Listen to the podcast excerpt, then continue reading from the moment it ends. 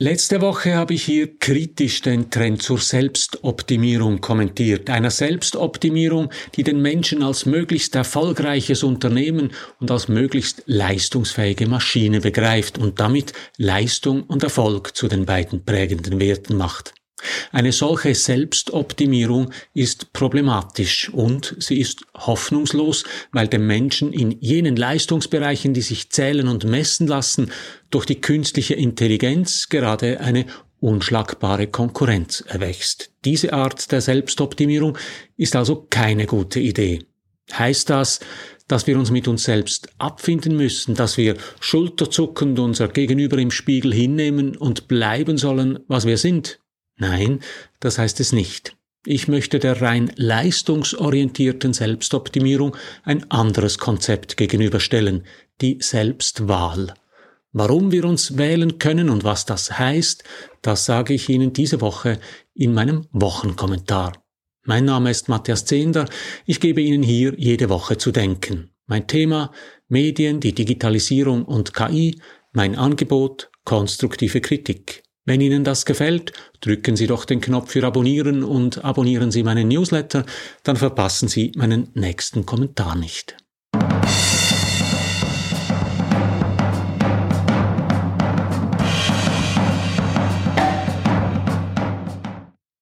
Ich bin nicht stiller. Das ist der erste Satz im Roman Stiller von Max Frisch. Es ist bis heute einer der stärksten Anfänge der Literaturgeschichte. Im Roman verhaftet die Schweizer Grenzpolizei einen Mann, der sich als Jim Larkin White ausweist, von einem Mitreisenden aber als der lange verschollene Bildhauer Anatol Ludwig Stiller identifiziert worden ist. Der erste Teil des Romans besteht aus den Aufzeichnungen, die dieser White in der Zelle eines Zürcher Gefängnisses führt. Stiller ist ein Roman über die Ich-Suche. Frisch erzählt, wie Stiller an der freien Wahl seiner Identität scheitert. Stiller bleibt Stiller, auch deshalb, weil ihm die Gesellschaft die Möglichkeit verweigert, ein anderer zu werden. Das Buch aus dem Jahr 1954 ist einer der ersten modernen Romane über die Selbstfindung. Die zentrale Frage dabei ist nicht das kalauernde Wer bin ich und wenn ja, wie viele, sondern vielmehr Wer will ich sein und wann, wenn nicht jetzt? Es ist die Frage des Existenzialismus. Frisch setzt seinem Roman denn auch zwei Zitate von Sören Kierkegaard voran. Das ist der dänische Philosoph, der die Existenzphilosophie begründet hat. Kierkegaard hat sich von den klassischen Sinnfragen der Philosophie abgewendet. Stattdessen fordert er den Einzelnen auf, für sein Leben Verantwortung zu übernehmen. Dafür steht sein wichtigstes Buch Entweder oder, aus dem auch Frisch zitiert. Kierkegaard schreibt darin, dass das Leben aus Gegensätzen bestehe, zwischen denen man sich entscheiden müsse. Diese Entscheidungen sind die Antworten auf die Frage, wer will ich sein? Es ist die Selbstwahl. In den 50er Jahren lässt Max Frisch seinen Stiller an der Aufgabe scheitern, sich selbst zu wählen. Ein Grund dafür ist die Gesellschaft, die es nicht zulässt, dass Anatol Stiller sich selbst neu definiert. Heute stehen wir diesbezüglich an einem ganz anderen Punkt. Der St. Galler Soziologe Peter Groß hat dafür schon in den 90er Jahren den Begriff der Multi-Optionsgesellschaft geprägt. Jedem Einzelnen steht heute eine riesige Fülle an Wahlmöglichkeiten offen, sei das in der Ausbildung und im Beruf, beim Einkaufen und in der Freizeit oder bei der Wahl des Lebensstils und der Beziehungen. Die Fülle der Möglichkeiten ist so groß, dass die ständige Notwendigkeit, sich entscheiden und zwischen vielen Optionen wählen zu müssen, zur Überforderung werden kann. Peter Groß sagt deshalb, dass in der Multi-Optionsgesellschaft die Fähigkeit, sich zu entscheiden und zu wählen, zur zentralen Kompetenz wird. Max Frisch hat das Thema Selbstwahl immer wieder aufgegriffen. 1967 hat er es im Theaterstück Biografie ein Spiel verarbeitet. Auf der Bühne erhält der Verhaltensforscher Hannes Kürmann die Gelegenheit, an Schlüsselpunkte seines Lebens zurückzukehren und sich im Wissen um die Zukunft anders zu verhalten und anders zu entscheiden. Er soll so die Möglichkeit erhalten, seine Biografie zu verändern und ein anderes Ich zu wählen. Doch wie sich Kürmann auch verhält, es schaut letztlich immer dasselbe Leben heraus. Die Biografie erweist sich, mindestens im Rückblick des todkranken Kürmann, als nicht veränderbar. Das Stück stellt spielerisch eine Frage, die uns bis heute beschäftigt. Haben wir vielleicht gar keine Wahl? Bestimmen unsere Gene, unsere Herkunft und das Elternhaus schon so sehr unsere Identität, dass wir später allenfalls noch zwischen Pepsi und Cola wählen können, aber nicht mehr uns selbst? Max Frisch hat sich weiter mit der Frage der Möglichkeit einer Selbstwahl beschäftigt. In Mein Name sei Ganzenbein erzählt er die Geschichte eines Mannes, der sich neu erfindet. Der Mann probiert Geschichten an wie Kleider. Frisch schreibt, jedes Ich sei bloß eine Rolle. Jeder Mensch erfinde sich jene Geschichte, die er für sein Leben halte. Das ist Selbstwahl als Selbsterfindung. Das sind im Wesentlichen die vier Möglichkeiten, die Max Frisch übrigens alle in Romanen und Theaterstücken durchgespielt hat. Erstens die Vorbestimmtheit. Wir haben keine Wahl. Gene, Herkunft und Umwelt bestimmen uns.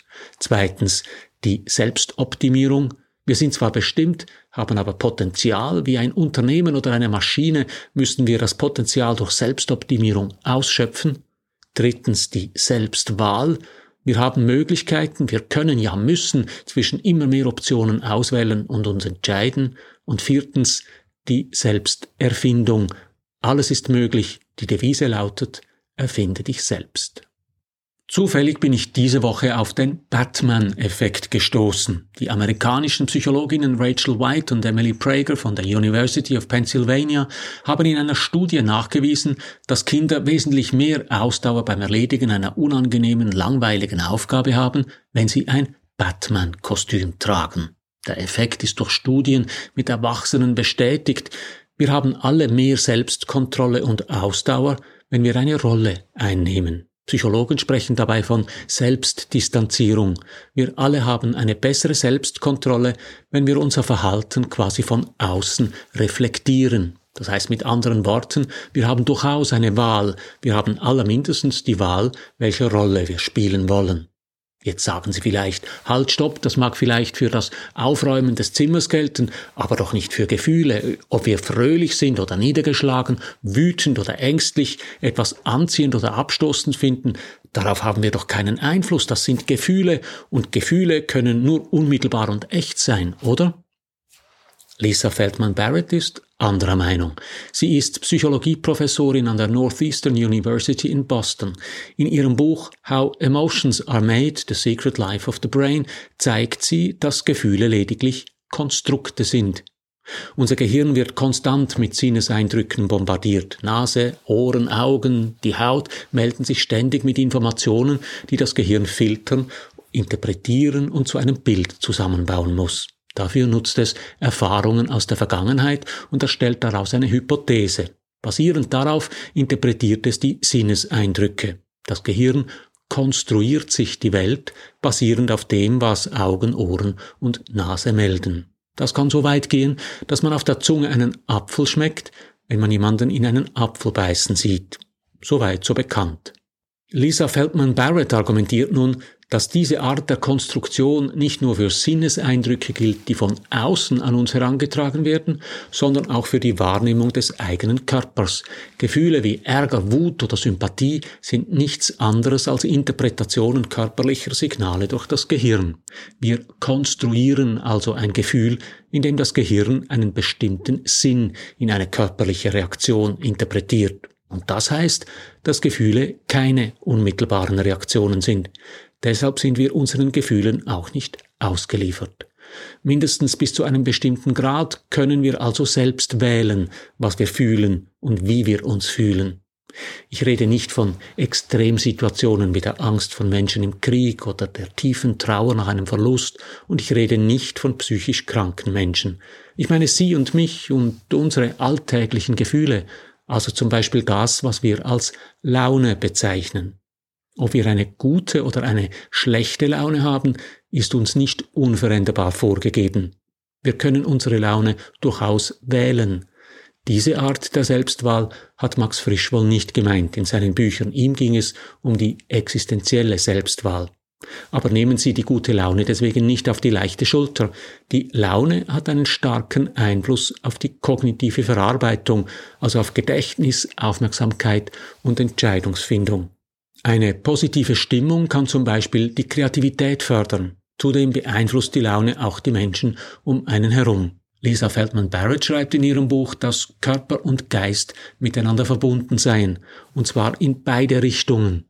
Das Gehirn interpretiert die Signale des Körpers und macht Gefühle daraus und umgekehrt. Damit schließt sich der Bogen zu den Selbstoptimierungsratgebern. Der britische Arzt und YouTuber Ali Abdal hat gerade ein Buch veröffentlicht, das Feel Good Productivity heißt. Er belegt darin mit vielen Studien, dass wir uns nicht nur besser fühlen, wenn wir guter Stimmung sind, sondern dass wir auch leistungsfähiger und gesünder sind und andere damit anstecken. Sein Buch ist ein Ratgeber. Er zeigt mit vielen konkreten Tipps, wie man dank positiver Gefühle zu mehr Energie kommt, deshalb produktiver wird und sich darum besser fühlt. Das ist dann sozusagen ein Engelskreis. Das ist es, wofür der Batman-Effekt im Kleinen steht. Wir haben es in der Hand, uns selbst zu wählen.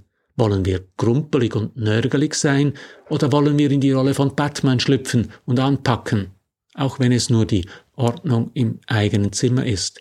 Wollen wir uns beklagen und hadern mit unserem Schicksal oder der Welt mit Freundlichkeit begegnen und etwas gute Laune verbreiten? Ich bin sicher, die Frage ist nicht, wer bin ich und wenn ja, wie viele, sondern wer will ich sein und wann, wenn nicht jetzt? Ich habe mich für Feelgood Freundlichkeit entschieden. Und Sie? So viel für heute. Drücken Sie doch hier noch schnell den Abonnieren und den Gefällt mir Knopf und abonnieren Sie meinen Newsletter über meine Homepage. Alles Gute.